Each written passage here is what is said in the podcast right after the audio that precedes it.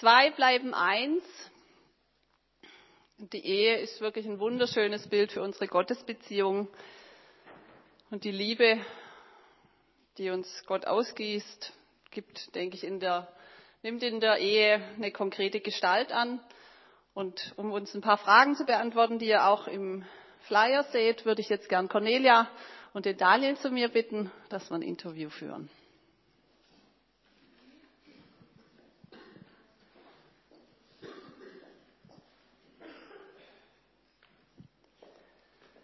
Vielen Dank, dass ihr zugesagt habt. Wir haben drei Fragen und ich würde einfach so die nächsten 10, 15 Minuten gern mit euch nutzen, dass eure Sicht auf die Frage, eure Erlebnisse, wie ihr damit umgeht, mit uns als Gemeinde teilt. Gleich mal die erste Frage. Was versteht ihr unter dem Begriff Einssein als Ehepaar? Ich muss zum Anfang vielleicht sagen, der Epheser 5, 21 bis 33, wo heute Predigt darüber ist, sind meine Lieblingsvers zum Thema Ehe.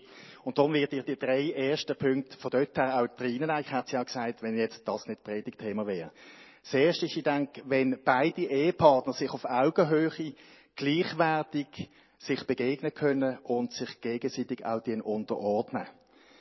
Dort haben die Männer ein bisschen drüber weglassen, dass im ersten Vers, dem Vers 21 steht, unterordnet euch einander.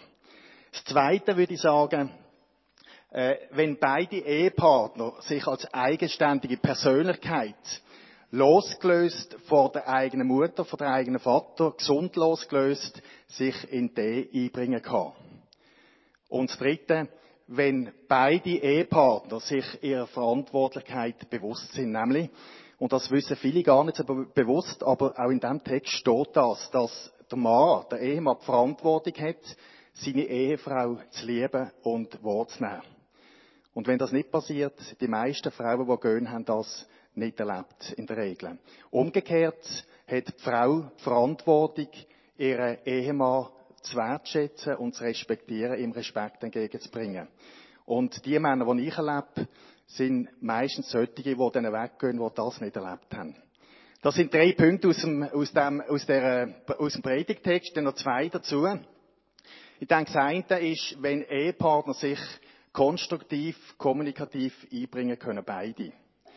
Und das fünfte als letztes vielleicht noch, äh, ich denke, wenn beide Ehepartner sich mit Lieb, Seel und Geist einbringen können in die Ehe oder in das Ehewir, würde ich jetzt mal sagen. Und vor allem dass sie sich dann dabei auch wohlfühlen. Ich glaube, Cornelia hat auch noch etwas dazu. Ja, ich möchte Einheit mal mit einem Bild noch erklären. Und dafür brauchte ich einfach ganz spontan einen Ehepaar, der schnell da vorne ansteht, aber nichts muss sagen. Ganz spontan, wer haben wir? Ja, Erika Marcel, Dankeschön. Der Theodor Bove, das ist äh, Eheberater aus dem letzten Jahrhundert noch, der hat das Bild geprägt von der Eheperson. Und das ist uns als Ehepaar ein ganz wichtiges Bild geworden, weil es zeigt, dass Ehe auch aus einer ganz anderen Perspektive kann angeschaut werden Also, darf ich euch mal ein bisschen dafür bitten? Das ist Erika, das ist der Marcel. Sie sind ein Ehepaar. Und die zwei, die wenn wir jetzt mal sagen, dass die zwei Bilder, dass ein Fleisch werden, geht ja dann wie eine Eheperson draus. Aus Lieb, aus Lieb, Seele und Geist. Und jetzt nehme ich mal den Daniel dafür und sage jetzt mal, er ist die Eheperson von der Erika und dem Marcel. Die Eheperson. Und die Person, das ist eine Person aus Lieb, Seele und Geist. Und die Person, die kann joggen, die kann liegen, die kann chillen, die kann die kann alles machen, die, die hat alle Goben drinnen von der Erika und dem Marcel. Die sind alle in der Eheperson enthalten. Bleib von dieser Person. Die Person, die kann aber auch fühlen, die hat das Gefühl. Und nämlich das Gefühl von der Erika und dem Marcel. Das Gefühl ist da drin enthalten.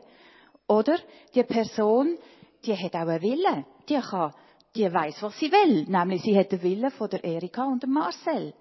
Und die Person, die kann auch denken, weil sie hat den Verstand von der Erika und dem Marcel. Ist alles da drin enthalten. Ist ein Powerpotenzial da drinnen. Und die Person, wenn Erika und Marcel ihr Leben Gott gegeben haben, ist die Eheperson auch voll Geistes. Das heißt, der Heilige Geist lebt auch in der Eheperson. Und das ist für mich so ein Bild geworden, wenn in der Bibel steht, wenn zwei oder drei in meinem Namen zusammen sind, da bin ich mitten unter ihnen. Wenn eine Eheperson sich eins macht, eben die Einheit lebt, dann ist die Verheißung, dass Gott mitten unter ihnen ist. Und ich glaube, und das haben wir schon oft erlebt, da ist so eine Power drin, wo, wo Gott ganz, ganz viel kann wirken, wenn, wenn das Bild, wo, wo ja ein biblisches Bild ist von der Ehe, wenn das sich eins macht in der Eheperson. Danke vielmals, das kann ich sagen. Das ist für mich so ein bisschen das Bild von der Einheit. Und dann heisst es vielleicht so oben, wenn man heimkommt, nicht mehr, äh, was mache ich jetzt heute oben? Gehe ich jetzt, ja, gehe ich mit den Freunden aus oder mache ich einen Termin mit der Freundin, sondern ich frage, was tut unserer Ehe heute gut? Nicht, was brauche ich, was brauchst du, sondern was braucht unsere Ehe. Und das gibt's dann auch, wenn man einander mal nicht so eins ist, dann frage ich nicht, oh, oder wir rechnen nicht auf, wie viel Mal hast du jetzt den Boden putzt und wie viel Mal habe ich abgestaubt, sondern wir fragen, was tut jetzt der Ehe gut? Was braucht jetzt unsere Eheperson? Und das ist ein ganz anderer Fokus und man kommt viel weniger dann in die Machtkämpfe hinein. Cornelia, ich denke, du hast es gerade schon ein bisschen angesprochen wir sind ja schon auch unterschiedliche Personen. Das hat auch der Daniel vorher gesagt. Man ist, man ist in sich selber steht man auch. Wie gelingt es trotzdem der Unterschiedlichkeit dann eins zu bleiben, auch im täglichen? Also du hast jetzt gerade schon gesagt, aber gibt es noch andere Aspekte? Ja, also äh, für mich ist es schon, dass zum Beispiel bei uns ist oft so Finanzen ein Thema. Das ist etwas, wo, wo uns, das haben wir ein bisschen knistert im Ehegebälk. Weil der Daniel ist, er ist eher grosszügig und gibt gern aus. Und ich bin eher sparsam. Haben wir gelernt, haben wir trainiert in unserer Herkunftsfamilie. Und, und, äh, wenn, wenn je grosszügiger als er ist, je sparsamer muss ich sein, oder? Je mehr er ausgibt, je mehr muss ich horten. Und das zieht dann, oder? Das, und da gibt es verschiedene Themen in den Ehen, was dann sofort verrissen. Je mehr er, je mehr ich. Und da fängt es an zu knistern. Da, da, da kann es so Riss dann auch im Gebälk. Und wenn wir auch da dann wieder sagen, hey, stopp! Ich will jetzt nicht schauen, was er macht oder ich mache, sondern was braucht unsere Ehe jetzt? Dann gibt es einen anderen Fokus. Und das Problem ist dann nicht zwischen uns, sondern es ist wie vor uns und wir können schauen, wie begegnen wir jetzt diesem Problem. Ja, also wenn ich das Wort Unterschiedlichkeit höre, ich, wir sind vor drei Wochen an einer Hochzeit gesehen. Äh, und zwar äh, Salome Wiesli und Samuel Baljet haben geheiratet im Kabünden. Und da ist der Ralf Dörfeld dort gewesen, der Pastor, Hauptpastor, glaube ich, von der ICF Basel. Und er hat gesagt, ihr müsst euch bewusst sein, ihr dient äh, gleichzeitig, wenn ihr heiratet, dient auch die Familie vom anderen mitheiraten. Und das hat etwas mit Unterschiedlichkeit zu tun. Und wenn man das, die Unterschiedlichkeit, nämlich, dass da eine Frau kommt mit ihren Gaben, mit ihren Stärken und Schwächen, da kommt ein Mann mit seiner Geschichte, mit Stärken und Schwächen, das ist die Unterschiedlichkeit am Anfang. Sich, äh, es ist Ergänzung am Anfang. Meine Frau ist über vieles begeistert von mir am Anfang. Was sie angezogen hat, heute hat sie zum Teil ein Problem damit. Äh, wo dann Beziehungsarbeit anfängt und sagen, ja, wir sind unterschiedlich. Wir sind anders, nicht schlecht oder schlechter, sondern anders. Und zu lernen, mit dem umzugehen, dass ich sage, okay, ich muss vielleicht ein bisschen lernen, für die Person äh, nicht immer nur das Beste müssen zu haben, weil ich aus sehr armen Verhältnissen aufgewachsen bin, dass ich das nicht mehr überkompensieren muss. Da muss ich da arbeiten. Und da bin ich auch dran. Aber Unterschiedlichkeit ist eigentlich vor allem anders Und wenn ich das begriffen habe, dass da Potenzial von der Herkunftsfamilie kommt, Eigenschaften, dann möchte ich das positiv wohnen und sagen, ich möchte das integrieren, auch als Potenzial von meiner Frau für uns. Und wenn ihr jetzt gemerkt habt, dass so eine Unterschiedlichkeit vielleicht doch wirklich mal ein Riss entstanden ist, gibt es irgendwas, wie ihr damit umgegangen seid oder gibt es irgendwas, was ihr im täglichen macht, um sozusagen an den Rissstellen zu arbeiten? Also was ganz wichtig ist, ist sicher darüber reden. Nicht sich im Schweigen zu verharren und das macht es nur noch schlimmer. Wenn man lernt, miteinander darüber zu reden, und das ist manchmal auch wieder ein Schritt, wo man muss sich wie überwinden, wenn, wenn man so die Stinkwut in sich hat über den anderen, und muss sagen, okay, was braucht unsere Ehe? Und ich mache einen Schritt und ich gehe wieder. Und, und ich, ich will ja wieder das Gut haben für die Ehe.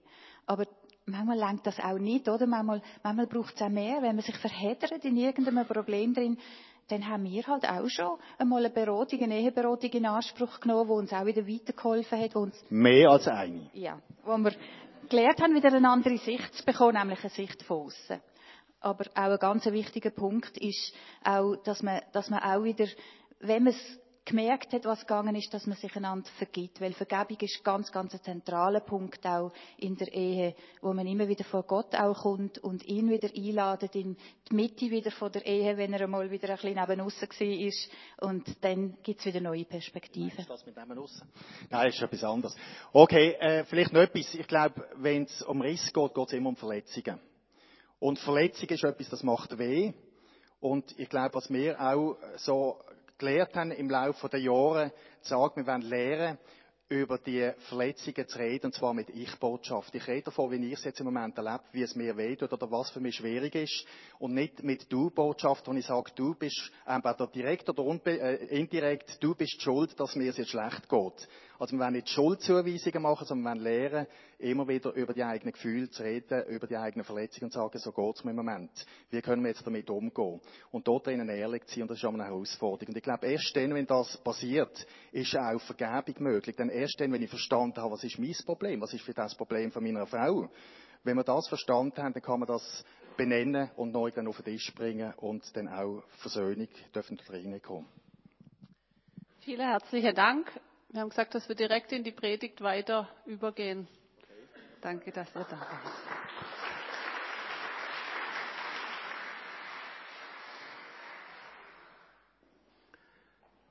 Man spürt euch beiden ab, dass das Herz voll ist.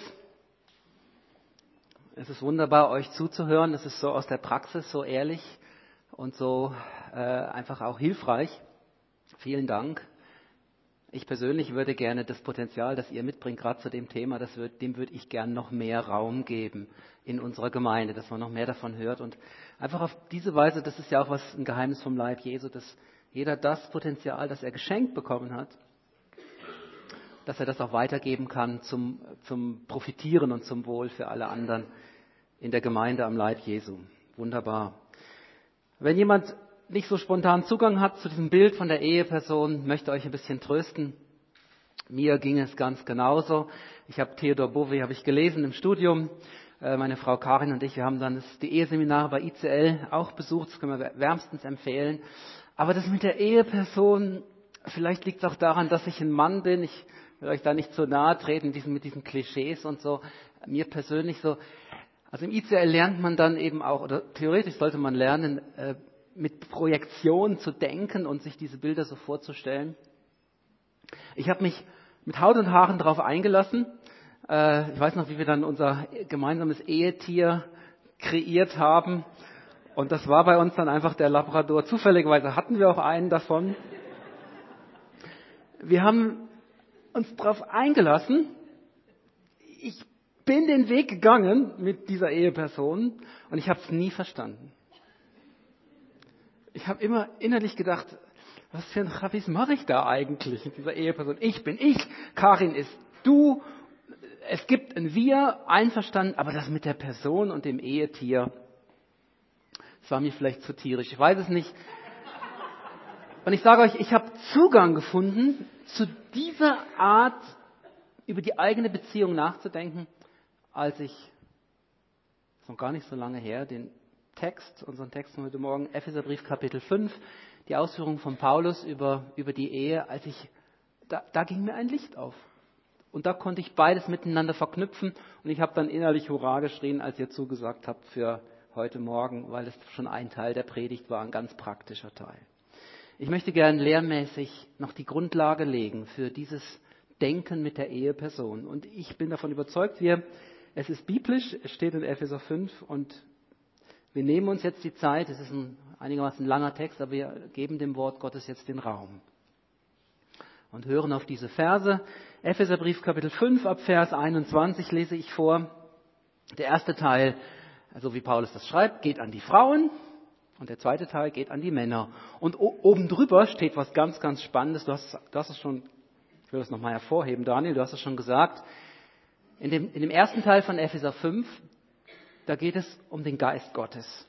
Und da sagt Paulus der Gemeinde, sauft euch nicht voll mit Wein, Verschwendung von Ressourcen, meine Worte, sondern lasst euch vom Geist Gottes erfüllen, indem ihr einander unterordnet.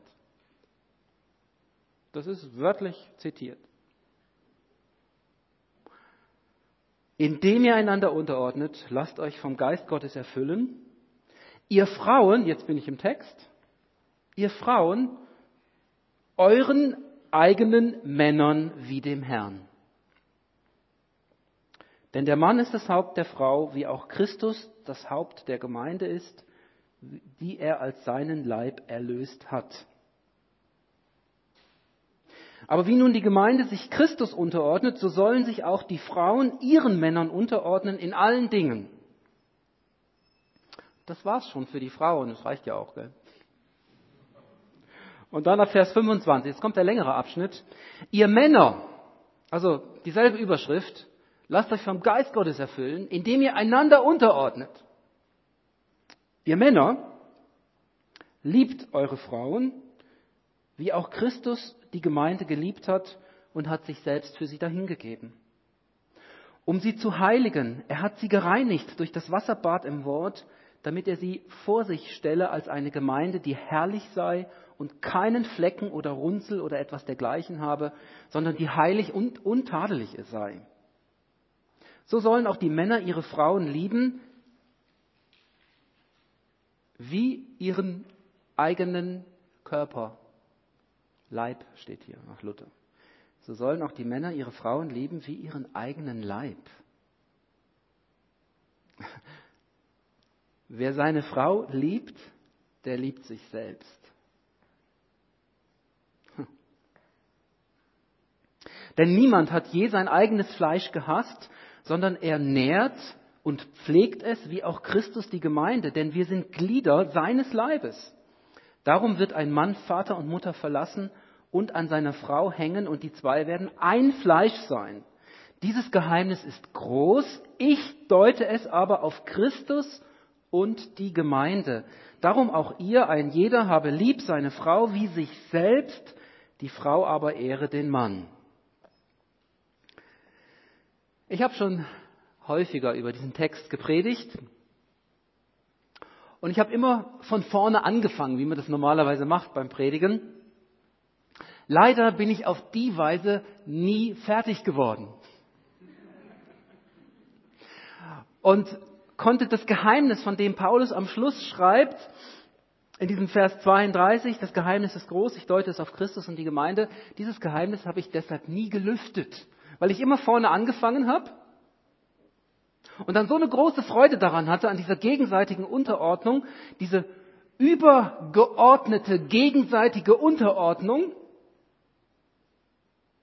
dass ich dann nie bis zum Schluss gekommen bin. Heute mache ich das anders. Ich fange hinten an und komme dann wahrscheinlich nicht zum Anfang. Aber das spielt keine Rolle. Das äh, habt ihr wahrscheinlich schon von mir auch mal gehört. Mit Vers 31 am Schluss haben wir auch die Verbindung zur Predigt, die Simon letzten Sonntag gehalten hat. Paulus zitiert 1. Mose 2, Vers 24. Darum wird ein Mann Vater und Mutter verlassen und an seiner Frau hängen und die zwei werden ein Fleisch sein. Und dann fährt er fort, Vers 32, und erklärt, dieses Geheimnis ist groß. Ich deute es aber auf Christus und die Gemeinde und das werden wir jetzt ebenfalls tun. Und äh, Randbemerkung, wenn uns das gelingt, wenn wir das Geheimnis lüften, dann haben wir auch was verstanden von der Eheperson.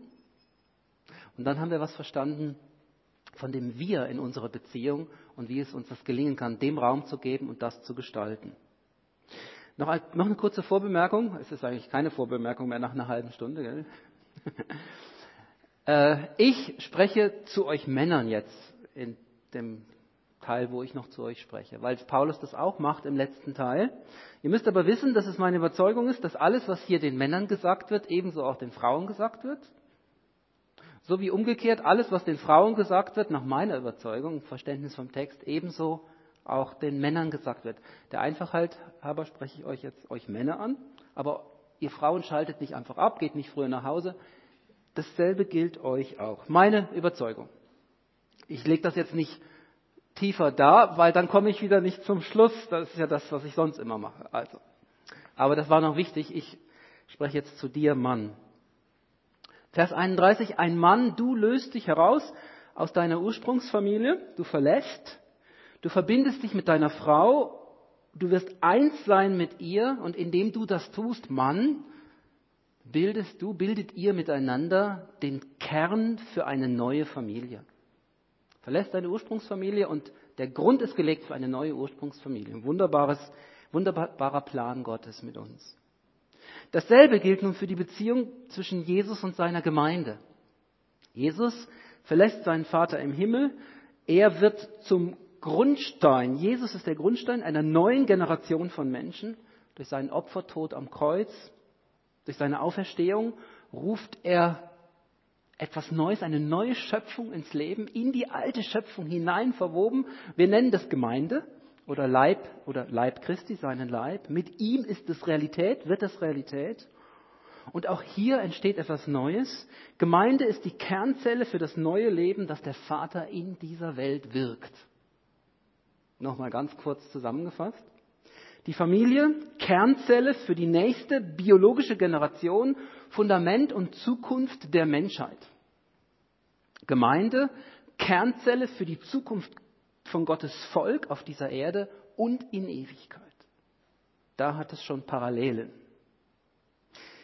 Jetzt verstehen wir dieses Geheimnis, von dem Paulus spricht in Vers 32, verstehen, verstehen wir in seiner Tiefe nur, wenn wir uns einlassen auf das Geheimnis von dem, was Gemeinde ist. Wenn wir beides miteinander vergleichen, dann die Ehe und Gemeinde. Und da ist es atemberaubend, was Paulus zur Gemeinde lehrt in seinem Epheserbrief. Grundlegend dort Kapitel 1, Epheser 1. Zunächst beschreibt er hier in Vers 21 die Fülle der Macht des Christus, den Gott der Vater in diese Welt sendet. Vers 21. Er hat ihn gesetzt, also zu seiner Rechten im Himmel, dann über alle Reiche, Gewalt, Macht, Herrschaft und alles, was sonst einen Namen hat, nicht allein in dieser Welt, sondern auch in der zukünftigen Welt. Dann kommt die Gemeinde ins Spiel. Wie verhält sich die Beziehung der Gemeinde zu diesem Christus, der der allmächtige Gottes ist in dieser Welt? Wie verhält sich die Beziehung zueinander? Das ist Vers 22. Da heißt es, Gott hat alles unter seine, also unter die Füße von Christus getan. Und er hat ihn gesetzt, der Gemeinde zum Haupt über alles habe mir das lange Zeit so vorgestellt, die Gemeinde ist unten so der Leib und Christus das Haupt oben drüber und er ist der Herr der Gemeinde. Es ist auch nicht ganz falsch, aber wenn man genau hinschaut, sagt dieser Vers noch was anderes aus. Epheser 1, Vers 22. Gott hat alles unter die Füße von Christus getan und er hat ihn gesetzt zum Haupt über alles, genauso wie alles unter seine Füße getan ist. Und als solchen hat er ihn der Gemeinde geschenkt, als Haupt. Hier wird nicht gesagt, dass Gott die Gemeinde unter seine Füße getan hat und dass Christus die Gemeinde beherrscht. Gemeinde ist sein Leib. Haupt und Glieder bilden einen Organismus. Sie sind eins. Gemeinde und Christus sind eins. Die Aussage ist vielmehr hier, indem Gott diesem Christus alles unterworfen hat, hat er auch der Gemeinde alles unterworfen. Er hat es ja unter seine Füße getan und wir sind sein Leib. Versteht ihr den Zusammenhang? Nur so erklärt sich das große Finale in Vers 23, der letzte Vers von Kapitel 1. Da heißt es, im Blick auf die Gemeinde, welche sein Leib ist, nämlich die Fülle dessen, der alles in allem erfüllt. Das ist so ein Vers, über den man häufig mal kurz staunt und sich fragt, was, was, was wird hier ausgesagt, und dann geht man viel zu schnell weiter. Nach biblischer Lehre ist die Gemeinde die Fülle dessen, der alles in allem erfüllt. Wer ist das denn, der alles in allem erfüllt? Das ist Gott und der in Christus Jesus Fleisch geworden ist, der alles in allem erfüllt. Sein, sein Leben ist universal. Würde er sein Leben von, von diesem Planeten Erde abziehen, es gäbe uns nicht mehr. Der, der alles in allem erfüllt. Das ist die Rede von Gott. Und die Gemeinde ist die Fülle von dem. Ist die Fülle von Gott. Inkarniert, in Fleisch geworden, so wie Christus Fleisch geworden ist. Wir sind sein Leib. Das ist auch Projektion. Theologische Projektion. Und wenn wir das Geheimnis gelüftet haben, dann haben wir sehr viel verstanden von unserer Beziehung, die wir als Mann und Frau zueinander haben. Wenn wir jetzt über Ehe sprechen und die Beziehung von Mann und Frau vergleichen mit der Beziehung zwischen Christus und seiner Gemeinde, dann müssen wir diesen Zusammenhang beachten, sonst ziehen wir falsche Schlüsse aus, aus dieser Projektion vom Haupt des Leibes. Ein falscher Schluss wäre, Gemeinde betet Christus an, also müssen Frauen ihre Männer anbeten. Oder? Das ist die Parallele, die Paulus in Epheser äh, Kapitel 5 zieht. Falsch. Ähm, ich kann mir schon den einen oder anderen Mann vorstellen, der da Freude dran hätte an diesem Konzept. So ein bisschen steckt das in uns allen drin, dass wir angebetet werden wollen. Das sehen wir überall auf der Welt. Ist aber nicht das biblische Konzept von Ehe, wo Christus und sein Wort uns hier nahelegt. Anderer falscher Schluss wäre, und das ist auch oft gemacht worden, Gemeinde ist Christus gehorsam, er ist ja das Haupt, also müssen Frauen auch ihren Männern gehorsam sein. Ja, das gefällt auch dem einen oder anderen. Aber was ist da in 2000 Jahren für ein Humbug mitgetrieben worden? Schrecklich, wenn man sieht, wie die Frauen unterdrückt worden sind im Namen dieses Wortes. Völlig falsch verstanden. Das Geheimnis ist völlig falsch gelüftet, wenn man es in diese Richtung auslegt. Indem wir nun erkennen, dass es Paulus um die Einheit geht, um die Einheit des einen Organismus, vermeiden wir solche entgleisenden Ableitungen. Als Glaubende sind wir nicht nur Glieder an seinem Leib, wir sind der Leib. Wir sind, jeder Einzelne ist ein Teil des Leibes. Wir gehören dazu. Mann und Frau haben nicht nur gemeinsame Interessen, sie sind ein Fleisch, ein Organismus. Daher sagt Paulus dann den Männern in Kapitel 5, und das ist nur zu verstehen auf diesem Hintergrund. Wenn man wirklich verstanden hat, was Gemeinde ist und die Beziehung von Christus und Gemeinde verstanden hat, nämlich dass man verstanden hat, das ist eins, Gemeinde ist Christus. Ich überspitze das jetzt ein bisschen, gehe ein bisschen über das hinaus, was das Wort sagt, da einfach damit ihr das versteht und das Geheimnis begreift. Gemeinde ist Christus, weil sie ist sein Leib und Christus ist sein Leib. Es ist eins, eins. Eine Eheperson wie nennen wir die andere Person? Die Christusperson. Wir sind Christuspersonen. Ich überziehe es etwas, damit ihr das verstanden habt. Auf dieser Grundlage sagt Paulus dann den Männern in Kapitel 5, liebt eure Frauen, wie Christus die Gemeinde geliebt hat. Auf diesen Zusammenhang, in diesem Zusammenhang. Liebt eure, das ist Vers 25, Vers 28, liebt eure Frauen wie eure eigenen Leiber.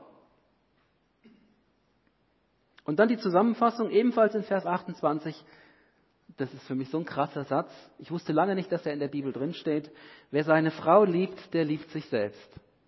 Das ist nicht einfach nur so ein bisschen Rhetorik, das hört sich dann gut an oder so, du, äh, wo dann voraussetzt, dass du sowieso total egoistisch bist und wenn du das jetzt abwendest auf die Beziehung zu deiner Frau, dann ist alles gut. Nein, es ist mehr, es ist ein Geheimnis.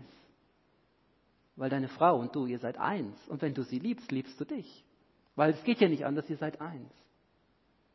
Das ist auch etwas, das man sich nicht einfach vornehmen kann. Das ist noch wichtig. Indem du dich bemühst, deine Frau zu lieben, bist du nicht dabei, diese Einheit herzustellen. Das können wir gar nicht. Wir können diesen, dieses organische Einssein gar nicht herstellen. Das ist ein Werk Gottes. Das hat er getan, als wir den Bund mit ihm gemeinsam geschlossen haben, den Ehebund. Da hat er schöpferisch etwas Neues kreiert, gestaltet und die Einheit hergestellt. Es wäre fatal, wenn wir aus diesem Gottesdienst herausgehen und denken, oh, jetzt haben wir wieder ganz viel gehört, was wir alles tun müssen, um diese Einheit herzustellen. Wäre völlig falsch verstanden und du setzt dich völlig unnötig unter einen Wahnsinnsdruck. Du kannst nicht diese Einheit herstellen. Du kannst Dinge tun, die, die diese Einheit torpedieren. Du kannst das, was Gott getan hat, kannst du missachten. Du kannst es zerstören vielleicht auch. Aber du kannst es nicht herstellen. Du kannst eintauchen in dieses Geheimnis und eine neue Perspektive bekommen von eurer Ehebeziehung. Und das wirkt sich aus in der Praxis. Das haben wir schon wunderbar gehört von euch. Das wirkt sich aus. Wer seine Frau liebt, liebt sich selbst. Eheperson. Es ist herausfordernd für die, die sehr um die Individualität des, des einzelnen Menschen bemüht sind, mega herausfordernd, plötzlich vom Wir zu reden. Ähm, also ich spüre das förmlich, dass einige hier sitzen und denken, ja, wo, wo bleibe ich denn dann, oder? Wenn wir eins sind, wo, was ist dann mit mir? Wird er nicht einfach ausradiert? Nein. Aber lasst euch herausfordern. Jesus sagt, in Auslegung auf diese 1. Mose 2 Stelle, er sagt tatsächlich, so sind sie nun nicht mehr zwei. Ha, er, er hat keine Mühe damit, mal provokativ irgendwo mal vorzustoßen und zum Denken anzuregen. So sind sie nun nicht mehr zwei, sondern ein Fleisch, sagt er Matthäus 19, Vers 6. Herausfordernd. Ich möchte einfach auch, dass du mit diesem Bild von Christus und der Gemeinde anfängst, über deine Ehe nachzudenken. Oder die, die noch nicht verheiratet sind, dass ihr anfängt, anfangt nachzudenken über das, auf das ihr euch eines Tages vielleicht mal einlassen werdet als Ehepaar. Denkt einmal neu und anders von dieser Perspektive über Ehebeziehungen. Ich glaube, wenn Gott euch Erkenntnis schenkt für dieses Geheimnis, dann wird eure Ehebeziehung transformiert. Ihr werdet, ihr werdet aufblühen in eurem Miteinander. Und ihr werdet nicht ausradiert als einzelne Individuen. Nein, das passiert nicht. Das gehört dann vielleicht auch zu diesem Geheimnis, auch ein Teil davon, dass das irgendwie nicht geschieht. Das Wir bekommt Raum und gerade in dem Wir wirst du auch als Einzelperson aufblühen. Und umgekehrt, je mehr du selbst wirst, desto mehr bist du ein Gegenüber für deine Frau, für deinen Mann. Und ihr werdet das Wir in eurer Ehe gestalten. Ihr erkennt, dass ihr ein gemeinsames Interesse habt, nämlich euch um das Wohlergehen eurer Eheperson zu kümmern. Das wirkt sich aus, das wird sichtbar. Wir haben das gehört von euch beiden. Ich möchte da gerne mich anschließen. Als Ehemann kann ich das einfach nur bestätigen. Paulus schreibt von der gemeinsamen wohlwollenden Gesinnung, wie das nach außen spürbar wird, hörbar wird, ähm, erkennbar wird. In Epheser 4 schreibt er auch über den Gedanken vom Einssein, dort auch im Blick auf Gemeinde. Er sagt, dieses Einssein, das wird bewahrt durch das Band des Friedens. Epheser 4, Vers 3.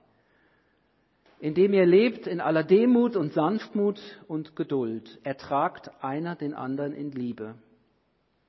Fragt euch mal, was muss mein Partner an mir ertragen? Vielleicht auch eine ungewohnte Perspektive. Was muss meine Frau ertragen an mir? Das, was ich zu ertragen habe an meiner Frau, das steht mir sofort vor Augen. Da könnte ich gerade loslegen und erzählen. Aber was muss meine Frau? Ich rede zu allen Männern, gell, nicht von mir persönlich. Da keine falschen Schlüsse gezogen werden. Was muss mein Partner an mir ertragen? Fragt euch das und lasst das einfach mal zu. Gerade ohne Rechtfertigung. Und vielleicht sagt ihr eurer Frau dann im Laufe des Tages, danke, dass du das an mir erträgst das, ich will das nicht als Alibi nehmen, dafür, dass ich mich nicht zu verändern brauche. Sagt einfach mal Danke. Und ihr könnt gewiss sein, da gibt es einiges, was wirklich ertra zu ertragen ist. Auch an dir. Epheser 4, Vers 2. Diese Einheit in der Partnerschaft zeigt sich an gemeinsamen Interessen, wie zum Beispiel an Ferienplanung. Meistens ist es ja so, dass einer hat mal zuerst die Idee, wohin, wo es hingeht. Und jetzt ist die große spannende Frage, wird das etwas Gemeinsames? Und es wird dann etwas Gemeinsames, wenn der andere sich auf diese Idee einlässt. Also nicht zu allem Ja und Amen sagt, aber ich lasse mich darauf ein. Und dann werdet ihr nach einem gewissen Prozess feststellen, jetzt sind wir gemeinsam auf diesem Weg. Wir haben ein gemeinsames Interesse in unserer Ferienplanung. Diese Einheit zeigt sich auch gerade in schwierigen Lebenssituationen, wenn, es darum geht, durch dick und dünn gemeinsam durchzugehen. Wir haben, meine Frau und ich, wir haben es erlebt im Dezember, dass jemand aus unserem engeren Freundeskreis gestorben ist, in unserem Alter, noch jünger auch. Wie wir damit umgegangen sind, im Begleiten, über, vorher über Monate, fast über Jahre, hätte ich gesagt. Und dann auch im gemeinsamen Trauern nach ihrem Tod, das hat, hatte etwas unglaublich Verbindendes. Wir haben uns in unserem Miteinander, in unserem Wir auch nochmal ganz neu auch kennengelernt. Das war für uns eine neue Erfahrung in dieser Intensität. Unser Einssein zu erleben. Jeder auf seine Weise und dann zu erleben, ja, das passt zusammen. Ich brauche ja das, was, was du dort mit einbringst, wie du trauerst und so. Bei mir ist es anders und wir ergänzen uns hier. Das war so ein Gewinn. Neben der Tatsache, dass uns das auch nochmal zu sehr grundsätzlichen Fragen auch über unser eigenes Leben dann auch geführt hat. Das ist noch eine andere Geschichte. Jesus spricht von dem Einssein im Blick auf eine großartige Gebetsverheißung. Er sagt, ähm, wenn zwei unter euch eins werden auf Erden, Matthäus 18, Vers 19, dann können sie bitten, worum sie wollen, der Vater im Himmel wird das erhören. Da geht es dann nicht um Ehe, aber es geht um zwei, die eins werden. Das ist auch so Ausdruck von diesem Verständnis, von diesem Unterwegssein in diesem Geheimnis. Wenn, wir, wenn du dann die Erfahrung machst mit, mit deiner Frau, dass, dass da echt eine starke Verheißung drauf liegt und dass sich Gott dem auch stellt. Vor kurzem waren meine Frau und ich eins und wir haben gebetet für jemand, dass, äh, dass sie äh, den, Partner für, den richtigen Partner für ihr Leben findet. Und in derselben Woche ist etwas unglaublich Spannendes passiert. Ich sage euch jetzt nicht was, weil dann sofort losgeht, oh, für wen haben sie gebetet? War das die, war das die, war das die? Es ist was unglaublich Spannendes passiert und wir haben gemerkt, der Herr hat unsere Gebete erhört. Wir waren eins in diesem Anliegen und er hat sich dazu gestellt. Es ist, hat gar nicht lange gedauert. Vielleicht war es am selben Tag, vielleicht einfach auch ein paar Tage später. Eine starke Verheißung in diesem Einssein.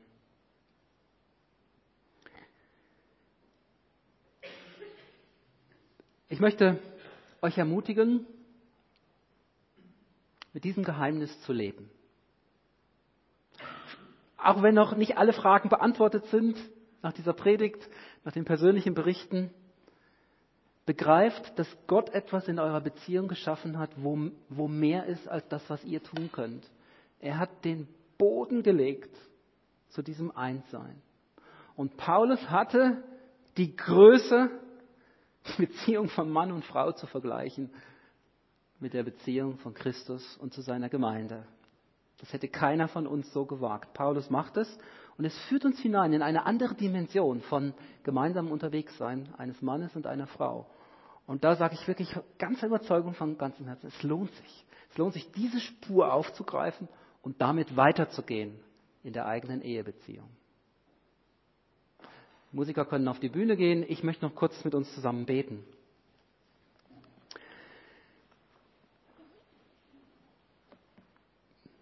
Jesus, wir stehen vor diesem gewaltigen Geheimnis, dass du Mensch geworden bist und dass mit dir etwas ganz Neues angefangen hat auf dieser Erde. Und wir stehen genauso vor dem gewaltigen Geheimnis, dass etwas ganz Neues angefangen hat, als wir uns unserem Partner einander das Ja-Wort gegeben haben. Da bist du als Schöpfer auf den Plan getreten. Herr, und ähm, ich bitte dich jetzt so sehr für alle hier unter uns, die verheiratet sind oder es mal einmal sein werden, auch die, die es mal waren und die den schmerzlichen Weg des Zerbruchs gegangen sind, ich bitte dich, Herr, dass es uns gelingt, an dem anzuknüpfen, deine Möglichkeiten in Anspruch zu nehmen und so stehen wir auch vor dir, Herr. Wir müssen einfach sagen, aus uns heraus sind wir so schnell am Ende mit unseren Möglichkeiten, Partnerschaft zu gestalten.